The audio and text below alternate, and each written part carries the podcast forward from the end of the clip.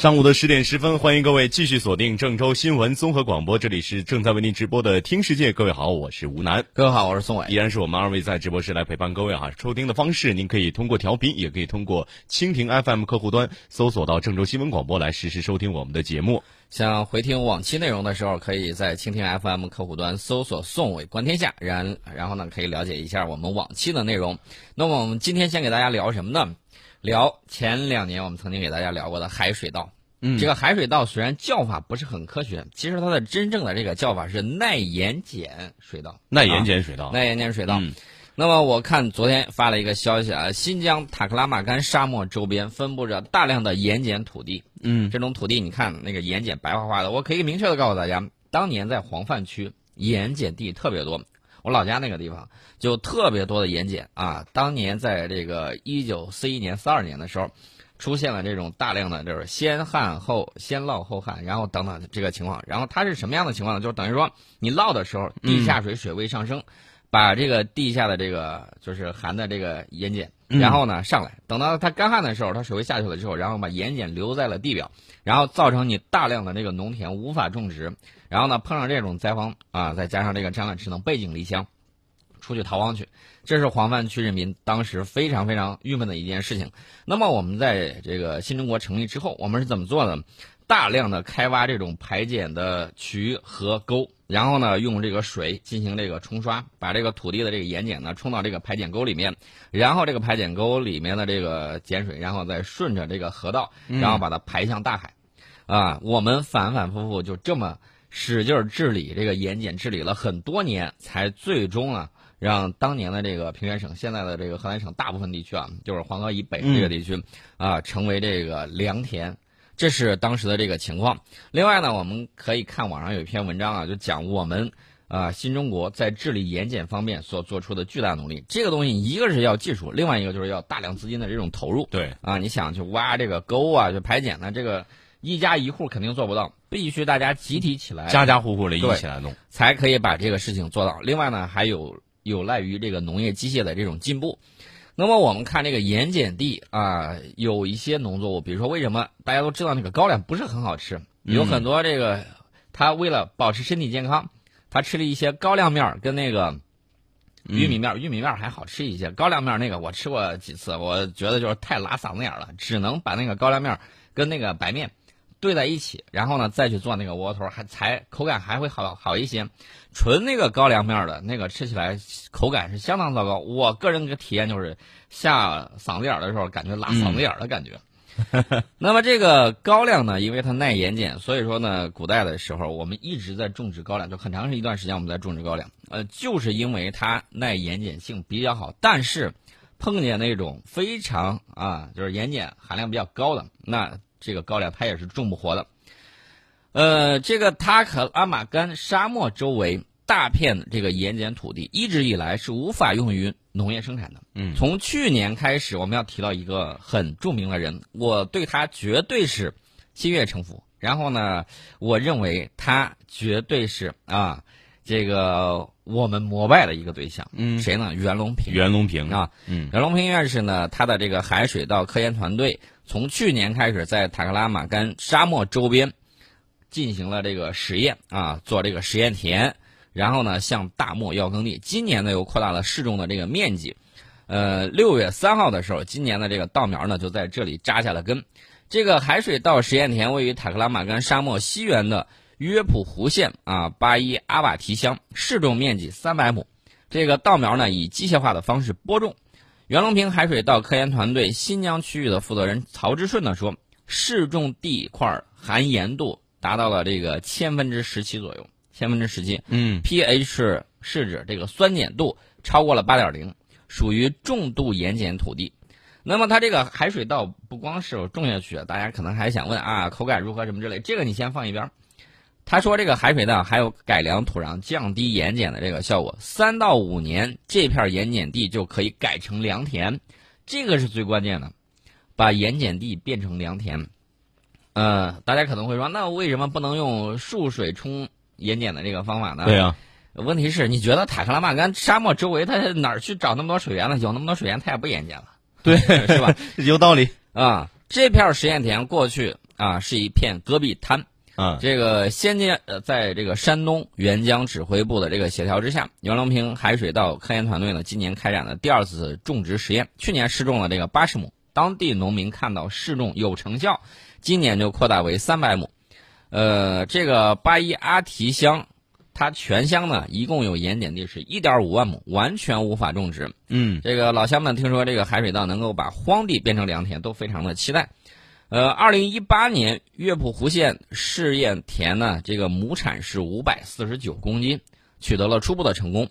那么，他这个团队设定的国内盐碱地海水稻收获合格线是亩产二百公斤，亩产五百四十九公斤的这个成果是远超预期的。呃，在自然条件之下，这个亩产亩产，我告诉大家，亩产千斤呢，就是需要很多人的这种劳作，然后呢，需要这个很好的这个土地，然后去做。能够在盐碱地亩产五百四十九公斤，这个成果是非常非常给力的，说明这块盐碱地有很大的开发潜能。新疆啊，它的这个盐碱地土地面积还是比较大的，受不同程度盐渍化危害的这个耕地约有两千万亩，嗯，这个是占到全区总耕地的百分之三十。海水稻在新疆改造盐碱地的价值很大，而且前景很广阔。我们也期待了这个团队能够带来越来越多的这个成果。呃，这个袁隆平院士呢，搁古代呢，绝对是文官下轿、武官下马的这种情况啊，一见他都应该是这个样子。对，所以我觉得这个造福人类啊，绝对是造福人类啊！这个是在中国的农业史以及世界这个粮食史上对，有很重的意义。功在当代，利在千秋。呃，现代神农氏嗯啊，我是这么评价的。呃，大家可能说到这个植物的时候，可能会想啊，这植物有很多的作用。其实呢，我们国家古代啊，包括到现在都有一些啊这种方法，就是说每个有一些地方，它比如说它容易长哪些植物的时候，嗯大概你能够判断下面有什么样的矿产啊，啊。呃，比如说铜矿，铜矿上面长的这个植物就跟嗯其他地方长得不太一样。还有只是金矿的，你感兴趣吗？哎，长什么植物有金矿？这个主要是一种真菌，真菌真菌。啊，澳大利亚联邦科学与工业研究组织最近表示，他们组织研究人员呢发现有一种真菌能够吸附黄金颗粒。这种吸附嗯，对对对对，这种特点可以用来寻找新的金矿。一种名为叫呃尖豹镰刀菌的真菌，能够吸附微小的黄金颗粒。嗯呃，这种行为呢，会对真菌本身带来生物学上的好处。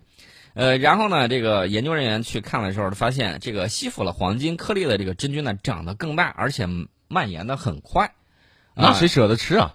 不是舍得吃不舍得吃的问题，真关键问题是这个真菌常见于世界各地的土壤之中。嗯研究人员呢，在澳大利亚西部的这个伯丁顿地区土壤之中发现它们吸附黄金颗粒，呃，这附近是有澳大利亚目前产量最大的金矿。嗯呃，希望呢进一步了解这种真菌以及它的基因功能，将与其他一些勘探工具相结合，用来帮助寻找新的金矿。跟传统的这个钻探找矿方式相比，利用真菌找矿，呃，第一，它对环境影响很小啊、这个成本也很低，呃，但是我告诉大家，吴楠不要想着啊，嗯我知道这个什么尖豹镰刀菌，回头我就去找这个东西。但是我告诉大家，普通人很难利用这种真菌来寻找。为什么？呢？因为操作上有难度，比如说真菌吸附的黄金颗粒，只有在显微镜下你才能够看到，啊，你不能去哪儿都掂上去。我不能肉眼这个肉眼看不出来，啊肉眼看不出来。呃，那一个一个显微镜看，那那其实也没多少啊。啊，呃，其实呢，这些真菌以氧化微小的黄金颗粒，并让它沉淀在它们的菌丝上。呃，但是黄金呢，在化学性质上非常非常不活泼，我们都知道啊。一呃，所以说呢，这种现象既少见，又让人发现了之后感觉非常的惊讶。啊，这是相关的情况。但是我告诉你，我不具体跟你说是什么，古书上有记载，有黄金的地方通常都有某种植物啊。通常你看到某种植物的时候，你大概就能够判定底下有什么样的矿产。嗯，你可以去考虑一下，看一下这本书。那那我们这这个楼家小院里头一堆杂草，这这底下有什么？呃，杂草你往下挖，说不定能挖出来这古代铜钱呢，也有可哎，能。有可能。呃，说完这个植物呢，我们再说一下这个动物啊。英国安普顿大学这个有一项最新研究预测，说是随着环境的变迁，未来一百年，适应能力更强的小体型的这个鸟类和哺乳动物将逐步成为动物中的主流。那么大体型的动物呢，可能面临灭绝的这个风险。这个南安普顿大学分析了一万五千四百八十四种陆上哺乳动物和鸟类。然后包括它们的身体特征、生存环境、体型以及什么呢？以及食物链等等。然后对比了那些被列为濒危物种的动物数据，那么相关的结果已经刊登在新一期的英国《自然通讯》杂志上面。那么这个团队评估主要显示为未来一百年哺乳动物的平均体重会下降百分之二十五。我在想，包含我在内吗？嗯，我的体重会下降吗？嗯，不知道。如果体重下降百分之二十五，那我很开心的。嗯，呃，总体而言，体型更小、繁衍能力更强、主要捕食昆虫以及能够在多样环境中生存的动物会成为主流。比如说啮齿类的动物啊，老鼠啊、松鼠啊什么之类的。嗯，还有敏禽啊，还有那些就是适应能力比较差的大型动物，有可能会灭绝。包括什么呢？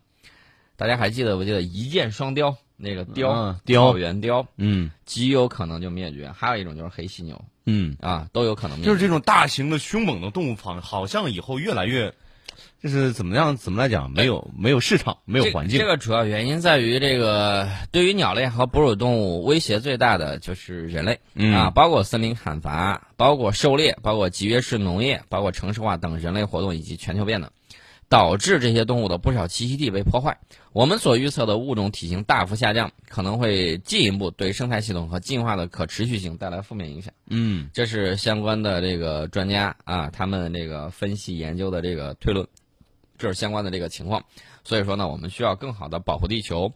呃，另外呢，我们要给大家说一个重要的这个科技发现啊，我们是从这个中国科学技术大学了解到，国际期刊《科学》杂志近日呢刊登了中国科学技术大学杜江峰院士领导的研究团队的最新成果。什么呢？其实就是一句话，嗯我们的科学家在世界上首次观测到了这个，就是观察到宇称时间对称，啊，嗯这个观测方法及其过程突破了传统量子体系中对量子系统的调控方法，加深了量子系统相互作用的理解，有助于人们更好的认识微观世界的奇妙性质。我最近在看这个全球科技通史，然后呢就提到了这个微观世界的奇妙，以及这个就是特别小以及特别大啊，这个宏大的这种星系等等方向。啊，然后呢，大家对这个东西的了解，包括它里面的这个力到底是如何相互作用的，能量和这个物质之间如何转化的啊，大家对这个东西感觉非常非常的奇特。呃，其实呢，大家看古代有一句话啊，“四方上下曰宇”，啊，这个往古来今曰宙。啊那么浩渺的宇宙之中呢，有无数普通或者是奇妙的对称性，啊，代表空间的宇和代表时间的宙本身也是一对对称性。能量守恒定律。呃，如果物质同时能够满足时间和空间的对称，科学家就认为它们满足了宇称时间对称。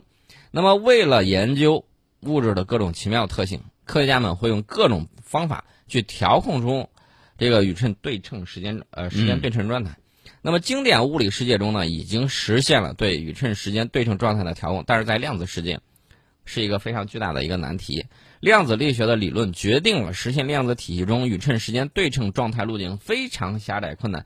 打一个比方啊，量子力学中的力学里在这个世界里面，呃，吴楠要变成一个和当前的自己时间和啊空间都对称的无难，需要走过一条荆棘遍地、狭窄泥泞的道路。嗯，作为一个赤手空拳的无难啊，嗯几乎是不可能完成的任务。走不过去。啊走不过去。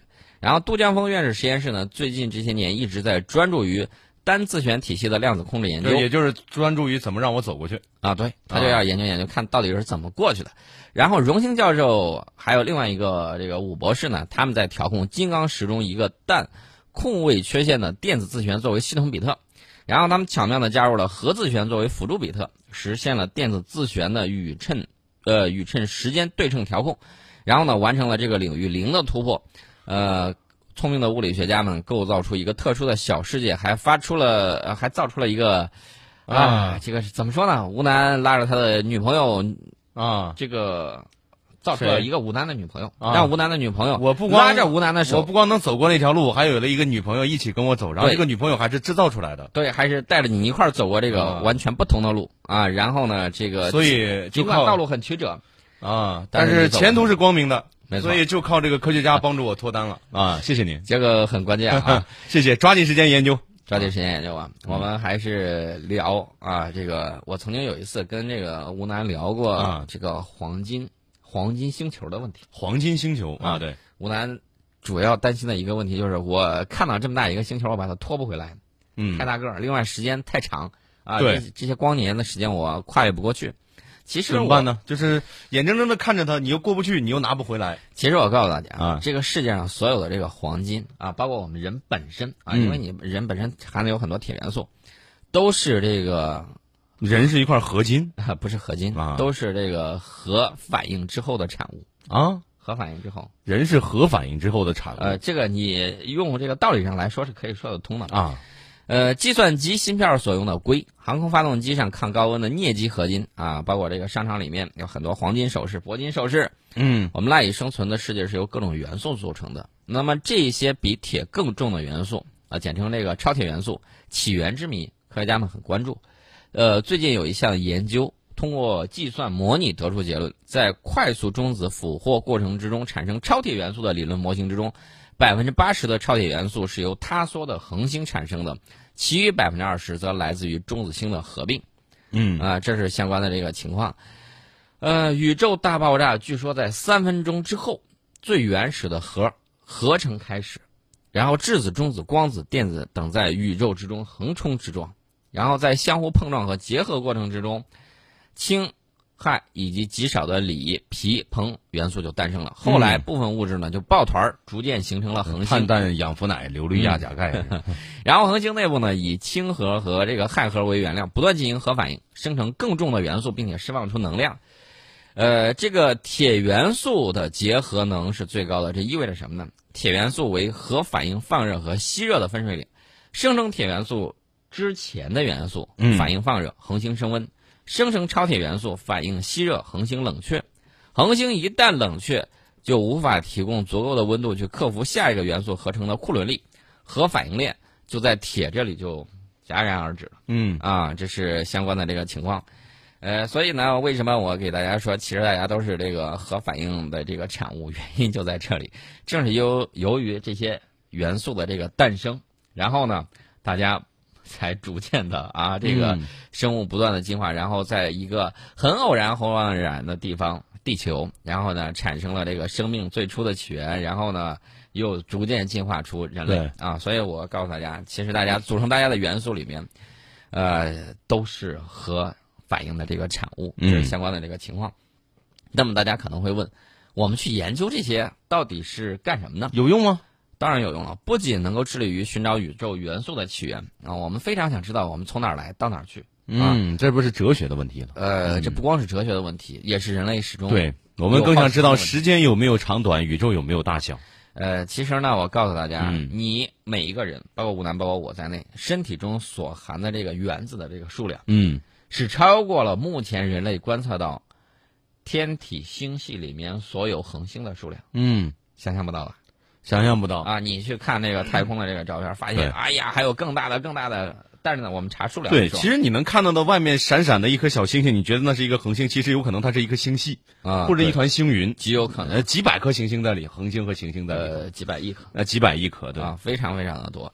那么我们人体中的这个原子的这个数量是远远超过目前我们能够看到的所有星系的恒星的数量的总和，比那个还要多嗯啊！这是大家非常非常想了解的，就是天有多大，然后这个人本身。人本身的组成的这个原子，或者说它这个元素、啊，基础的这东西后我们是不是？每一个每一个原子都都能对应一颗恒星？比如说我这个，哎呀，我这个身上这个。金星这一块儿有点烂，哎呀，我这个得用这个什么木星这个笔补一补啊。这个还是很有意思的啊！我我们给大家主要是启发一下，给大家科普一下，然后呢，嗯让大家拥有对这个世界的这种好奇心。也有也有专家啊，他们认为人跟动物最大的不一样，你知道在哪儿？嗯，就在于人类这个持久的这种好奇心。，对，嗯，这是相关的想象力、好奇心也是推动我们前进的一个动力哈。十点三十分，我们要先进一段广告，两分多钟之后马上就回到节目当中。